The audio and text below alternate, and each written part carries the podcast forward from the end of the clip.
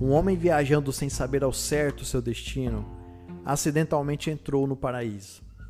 Ele admirou-se com tamanha sorte, mas estava tão cansado que pegou no sono sobre a sombra de uma árvore bem bonita.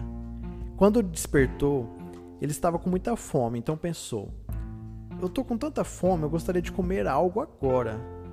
Imediatamente, do nada apareceu um delicioso banquete flutuando no ar. Ele estava tão faminto que não prestou atenção de onde a comida veio. Ele comeu com pressa e quando a fome desapareceu, ele olhou à sua volta e agora ele estava satisfeito. Então outro pensamento surgiu em sua mente: Ah, se ao menos eu conseguisse algo para beber. Como não há proibições no paraíso, imediatamente apareceu um excelente vinho.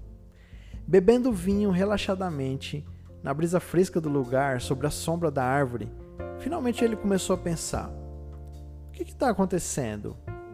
Estou sonhando ou existem espíritos ao meu redor zombando comigo? E os espíritos apareceram, e eles eram ferozes, horríveis, nauseantes.